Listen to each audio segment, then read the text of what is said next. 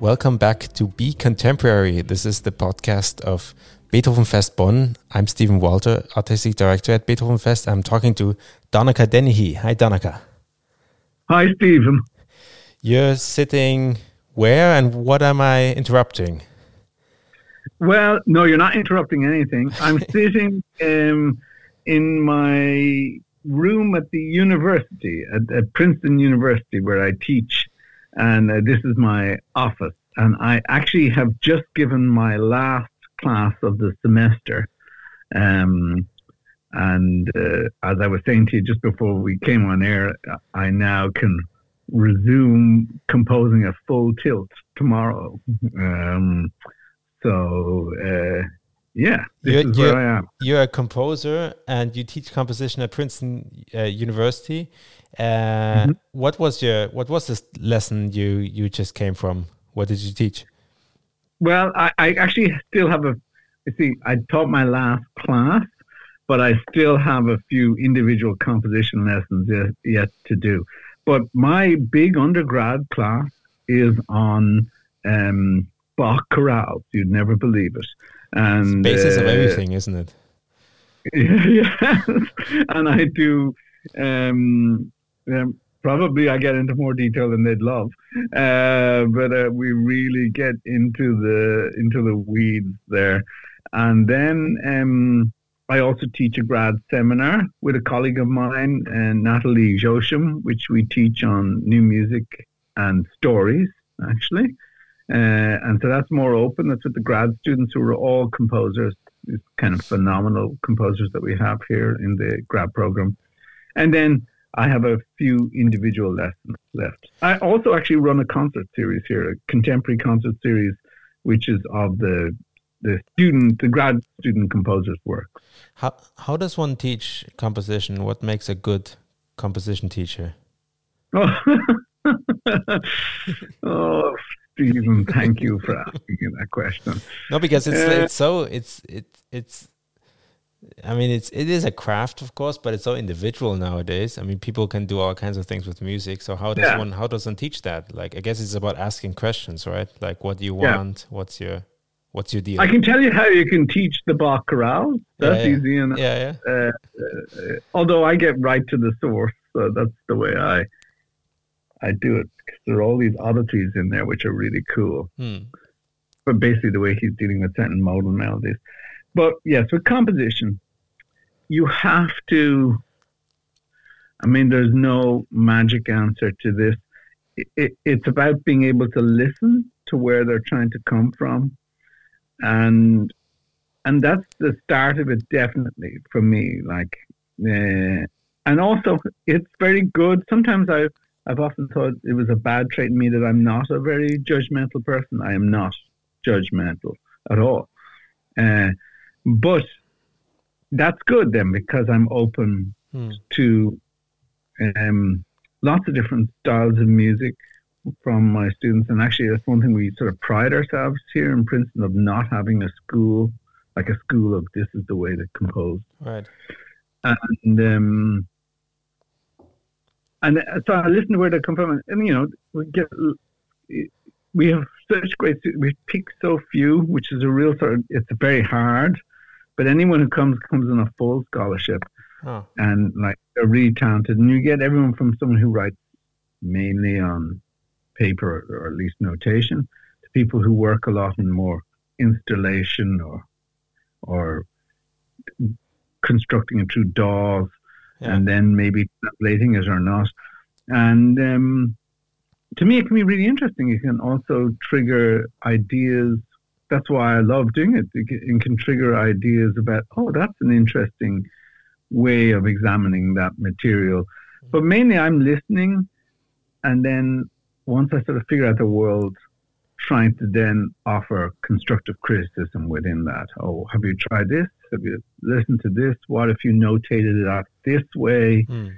Um, you know, he, uh, is this what you intend here? You know, I'm trying to parse out these things. Yeah. So. The reason we're talking, or one of the reasons at least, is that you've been um, kind of a profiled composer at this year's Beethoven Fest.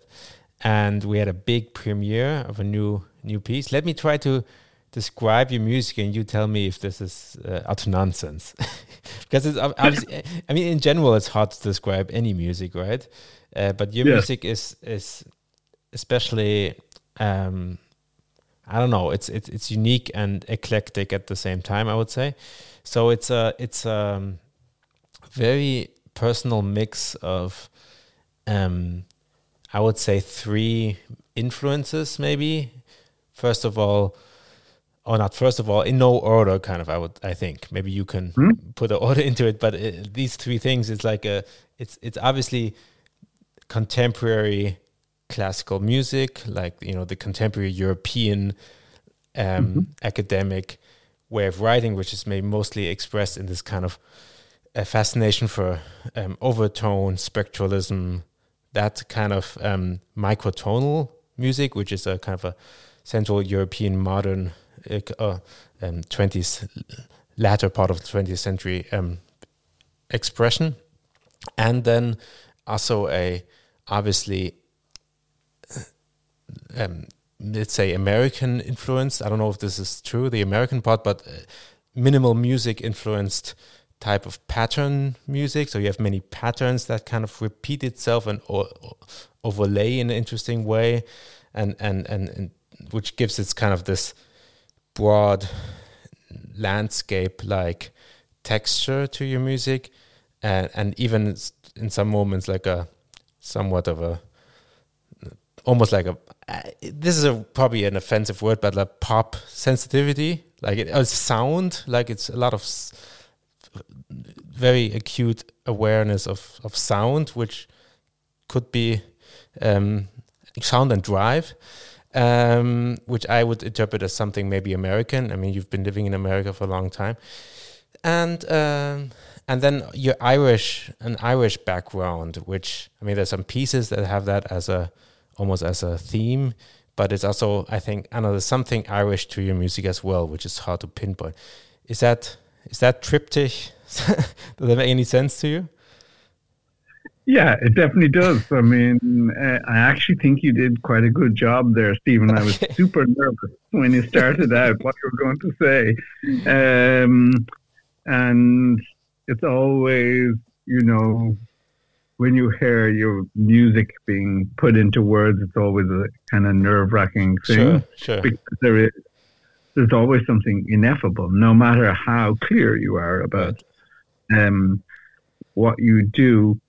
I definitely have this kind of obsessive pattern based sonic kind of thing, which is then infiltrated, I would say, by kind of Irish poeticism, you mm. know?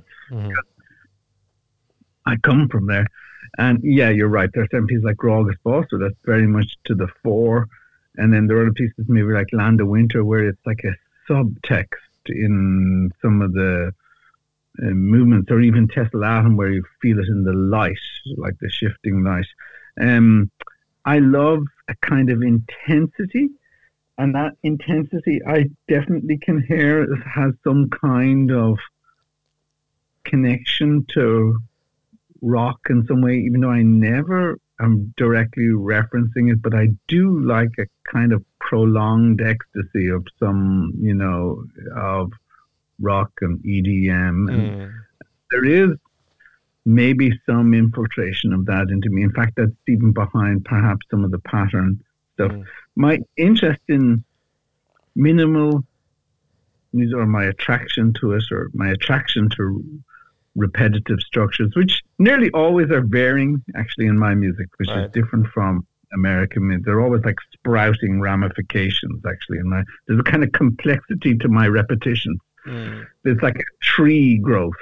Mm. And um, but that long predated my coming to America. Oh. I think that obsession with that kind of I mean, I had an obsession with American minimal music when I was a teenager. I was uh, which was rather unusual. I remember even in school, I went to, you know, just a normal public state school and uh, being obsessed with uh, these, these landmark, uh, landmark um, Philip Glass uh, right. pieces like uh, Einstein on the Beach and um, well, Music in 12 Parts came a little bit later. And I remember like my schoolmates going, what is this weird stuff you're into? You know, this kind of like, uh, but I was interested in that from but quite you, early. You didn't grow up in, um, like it wasn't obvious from where, from your upbringing um, that you would become a composer, right? You come from a kind of a middle class or I come even, from a even, uh, lower middle class. Yeah, I'm the first to, to go to university in my family. Oh wow! Yeah. Uh, it definitely was not a foregone. I mean, I, I just it just struck me the other day. How the hell am I compo- like? And I was so determined from about. I mean, I didn't start. It's even there. I started music late because my parents didn't study music in any formal way. My my grandmother was a fiddler, an Irish fiddler, all by ear though, and um, my mom, you know, loved Elvis and uh, the Beatles, and uh, so it, it, it we didn't have a piano. We didn't have. I, my hmm. mom gets embarrassed when I say these things, but I don't mean any because actually I'm very fond of how much our parents supported us. Um, they were very eager for us to go to college. But yeah, I did not come from in any came from a lower middle lower working class to lower middle. I see. There's part of me that goes. I I don't like these terms to some extent because they're reductive. Right. You know, my like so. My parents went to secondary school. They didn't go further than that. Their parents didn't even go to secondary school. Mm. They finished. Some didn't even barely did primary school. So wow. it, it was really like they were, you know, from I was from I'm from that kind of background. What sparked and, your interest back then? What what what what kicked you off into? For, yeah, well, what really kicked, kicked me off was with a teacher at the school huh. who started doing recorder lessons, and I just fell in love with it. And so, so this is where I said there's a kind of complexity. My father only went to secondary school, but he was really interested in drama and literature is a current that runs through all aspects of Irish society actually in a way that is hard to explain from anyone outside of Ireland just mm. a kind of love of words mm.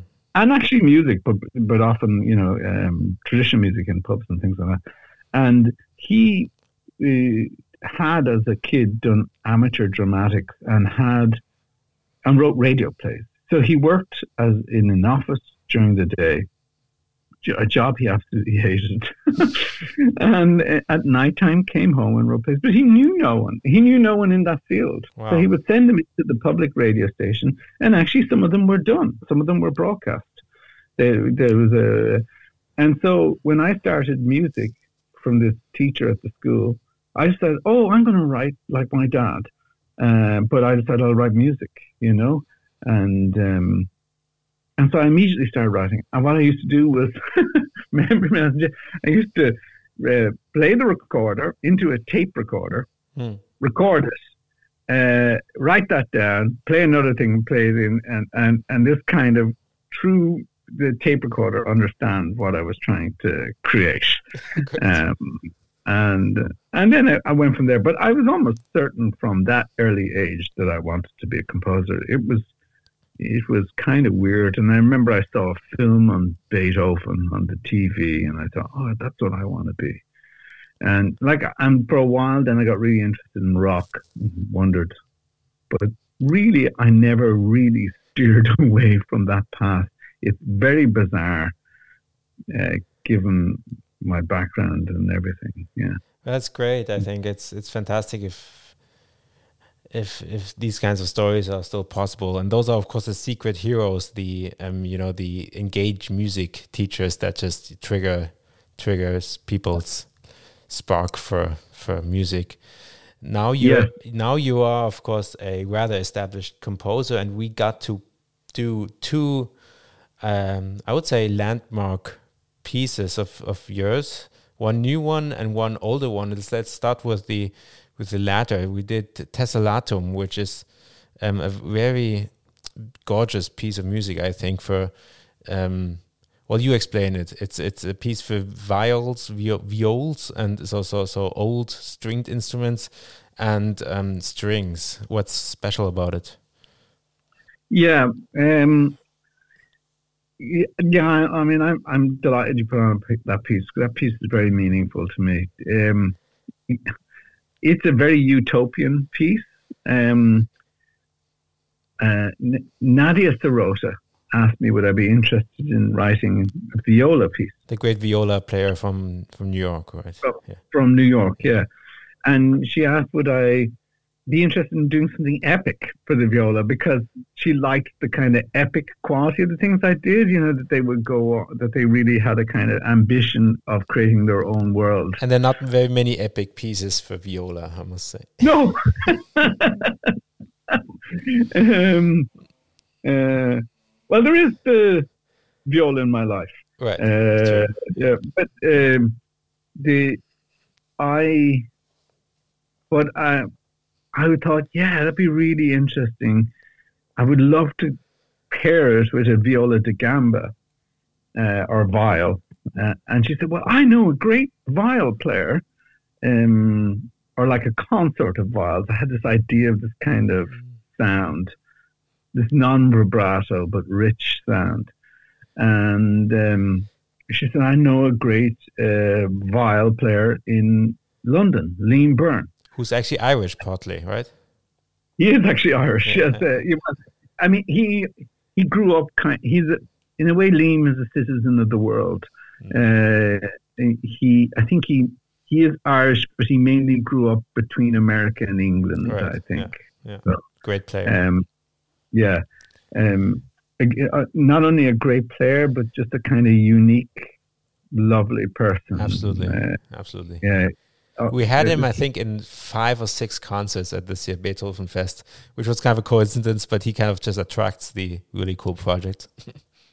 oh yeah, but he's he's brilliant. Yeah. Actually, I, I just wrote to him the other day. I do have an idea of something that I'd like to to do with him again. There's, there's something about Liam that encourages your best work. Right. Yeah. you have these people who sort of, because of their willingness to to just try things, that you, you just end up writing the good stuff. Anyway, I went and met him in London because you know I was I'm I'm back and forth to Ireland all the time. So even though I live in, in America, I'm back to Ireland an awful lot. In fact, the other day I was just thinking, but I don't have the money. That I'd love a like a, a house back in Ireland as well. But anyway, um, and so I, it's easy to pop over to London. And uh, and or I might have even been doing something in England actually.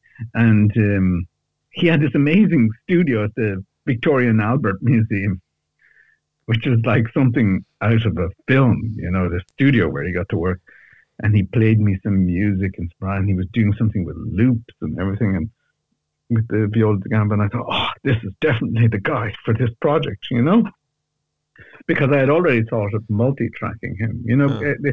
We didn't even really have a performance in mind. Nadia had decided that we would do a. I think it sort of morphed into let's make a, a record out of this. So I wrote this piece really for the studio and then made translations into making it live. So it's entirely utopian. But there's an extra twist, though.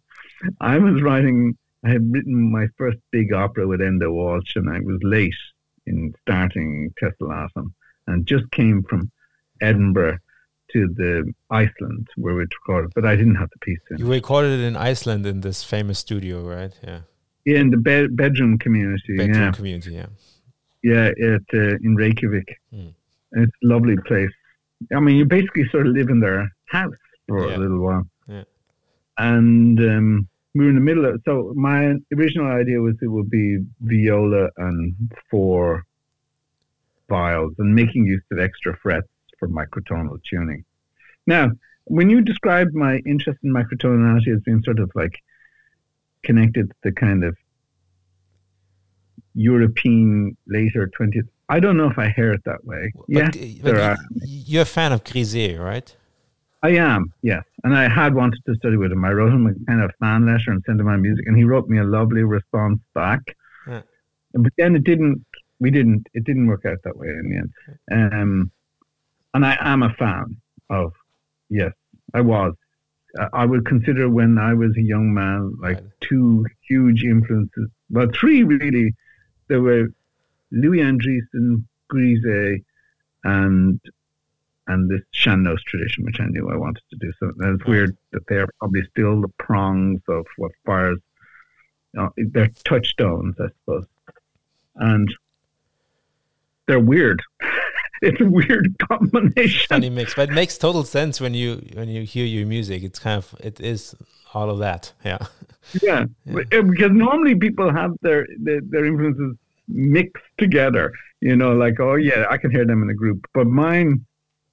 It's something I hear in each one of these that we, but yes, but but often I think there is a kind of I'm it, it's not drone like in what I do, but I, I really am interested in the kind of sensuousness of the sound right. too. You know, and um, so we were doing this, and I thought, oh, first of all, it wasn't finished, and and then I asked. There was a guy helping us with the Pro Tools and recording it, and I said, "Oh, can you just put it into a Canon?" You know, just crazy. And then I was like, "Oh, I want to do this with much more." Mm. So, but they were really good, um, Nadia and Liam, because we agreed to come back in a number of months later while I wrote this huge contrapuntal version of it, which mm. ended up being 11 viols and five violas, the most impractical uh, instrumentation ever. And but I have done so many versions of that piece, mm. and it's a piece that people keep writing to me about wanting to do it in this version or that mm. version. And uh, and for the Beethoven Fest, Liam did an amazing thing where he programmed all the canons, and they're because they're not always straightforward canons, like there are these weird switches in them and everything like that. But he did them in Ableton, and we had five players and some feedback, and it was surrounded, and it was quite amazing in that swimming pool, uh, Viktoriabad. Right. Yeah. Yeah. We, yeah. We did it in this in this swimming pool situation, which was quite gorgeous because it uh, you kind of really were, you were swimming in the sound in a way, in a weird way. It's just, uh, yeah. Beautiful. Yeah. And it was a version yeah. where that was actually mostly live performed. So so um, with live uh, multi-track and, and looping and yeah. everything. Yeah. Yeah, because it's done in the program called Ableton, yeah. I would say it was 90 something percent entirely live, yeah. And then just a few tracks from the Iceland yeah. session. Yeah. And uh, we will link to a recording of this piece in the show notes because it is really very, very beautiful. The other big work you did, which is a new work, and we were super honored to premiere it, Land of Winter, a big, um, yeah, is big piece of monumental piece of music uh, with also a very special idea. It's kind of a a, a year, right? It's it it it, it goes. Mm. It's almost like a suite of twelve movements going through the every month of the year and kind of describing the cycle of of life and seasons and everything. In in your yeah. home, in your in Ireland, right? It's inspired by Ireland, right? It's inspired by the light in Ireland. Yeah. yeah. As anyone who lives in any kind of vaguely northern country, I think also in northern Germany, you're going to feel this too. The way the light radically shifts through the through the year. But in Ireland, it's even more marked because the temperature doesn't. You know, it never gets that hot during the summer and, and not brutally cold during the winter. So almost, but the Romans viewed it as a land of winter because it didn't have a decent summer at all. Yeah. And almost your sense of where you are in the year is by how much light there is. And so I use this as a springboard for the saturation of the harmony, how light it was. And that became this kind of model that I set off. And also, I suppose there is a kind of poetic thing that ultimately all of us, well, if we're lucky, end up in some sort of land of winter at the end of our lives. Mm. So, you know, there is kind of, so there is a kind of poetic, bittersweet quality to the piece, especially as it returns to the end, um, which also has this kind of weird. You can't hear it in it because I've so shifted and frame shifted and everything. But there is this Advent chorale by Bach that I continually adding and subtracting overtones to, and sometimes removing around, which comes back a different. And the final movement, less there's more of it, but frame shifted huh. but it produces this kind of bittersweet tonality as you lapse back into winter again.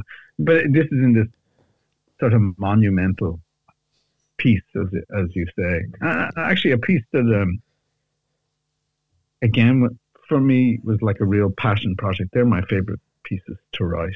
Yeah, these big yeah. kind of evening filling uh, scrolls. Yeah. You mean? Yeah. Yeah, I like creating a kind of world, and mm. that, I don't think of that as just some sort of, you know, like like just being an egotistical thing or anything. It's just like a, it's where I sort of, it's where I feel best as a composer that I can create a world and then mm. these little kind of branches move within it.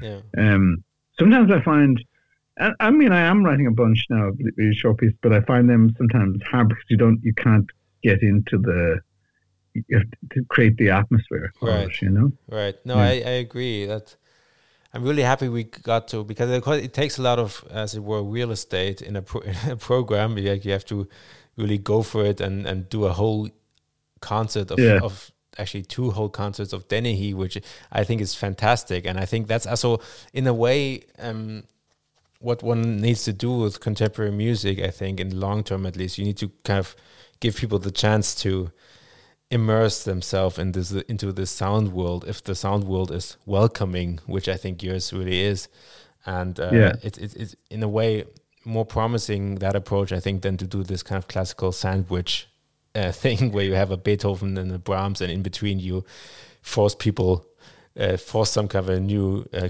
new piece down people's throats or ears uh, well i mean i couldn't agree more the piece that terrifies me the most is if someone asks me, "Oh, can you do a concert opener?" Mm. It's like, "Whoa, what? Mm. What concert opener? I, you know, I can do a piece that's you know right shorter, but uh, it's like, what is it like?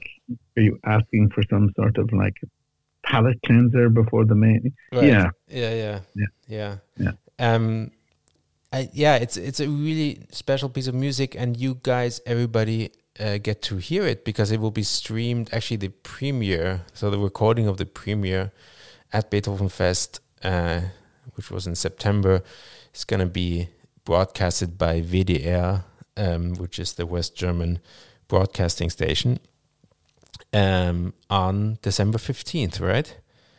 Yeah, on the fifteenth of December. Yeah, yeah which is yeah. which is right around when this podcast will drop. So um, check that out and we'll link to it also in the show notes it's it's it's a really special concept also because you have this kind of cyclical thing to it as you as you explained you kind of come back to the beginning in the end and it has this kind of uh, yeah melancholy to it but also it's very joyous in other moments right there's some summer movement oh, yeah. where every, everything's just exploding which is my experience also I, I spent some time in norway and in, in these kind of Nordic places when when a summer a real summer day is ecstatic, right? It's like yeah. everything's ex yeah. exploding. yeah, and actually, I mean, this piece is a very stru- I'm playing with all these structural games in the pieces. It's like I often think of my music as this kind of friction, or maybe marriage, or maybe they're both. Maybe they're similar things actually. Uh, between um, a kind of structure and poetics, you know, uh, and and um, and like in the summer months, I do these lot of like crime expansions, and there are all these little processes that are like exploding the material. And, right. and but also, I wanted that you feel it, that you feel it on the surface. Yeah, you know. Yeah, it's very yeah. direct. It's like when the sun comes out, it's just like bam. It's like the colors are. Yeah. Yeah really good and uh, very uh, warm recommendation. Everybody to check that out. Um, this is also a piece performed by longtime collaborators Alarm Will Sound, which is a US-based new music ensemble, which was at Beethoven Fest, and it's it's I think a perfect it's a perfect match. Not only because your wife is playing in the violin, but also uh, just it's it's a really good uh, good group for your music. Would you agree? Yeah, Oh, absolutely. I mean, and this is my second really big work for them. And also, they've done other pieces of mine. I, I love a connection like that with a group where, yes, as you say, my wife plays the violin in it. So I know her playing inside out. I live with it every day. Um, I, but I also know the playing of everybody in that group. And even sometimes my wife will joke with me, well, why did you write this part so hard or whatever? And I go, yes, but still, you know, I have the, uh, and, um, this kind of utopian thing too. Yeah. But I love writing for these groups that I have a strong relationship with. I, I like also the group I founded in Dublin, Crash Ensemble. Right. I sort of consider Alarm will sound like now in that same vein for me, you know, and um, you know, it's yeah, it's it's a really special kind of uh, relationship. Yeah. yeah. Also to know the performers that well, and almost like a kind of a uh, a community of musicians working mm -hmm. together. Yeah. Well, thank yeah. you very much, uh, Donnacha, for your time. This was great, and uh, happy to um, have you back sometime at Beethovenfest. We'll certainly play your pieces, and uh, hope to hope to see you back in Bonn someday. Hope hope you had a good time there. Oh, I, I, I really enjoyed it. Yes, it was a special. It's a special festival. Thank well, you so much. Thank you, thank you for being on the podcast, and talk to you soon. Bye bye. All right, bye. Bye.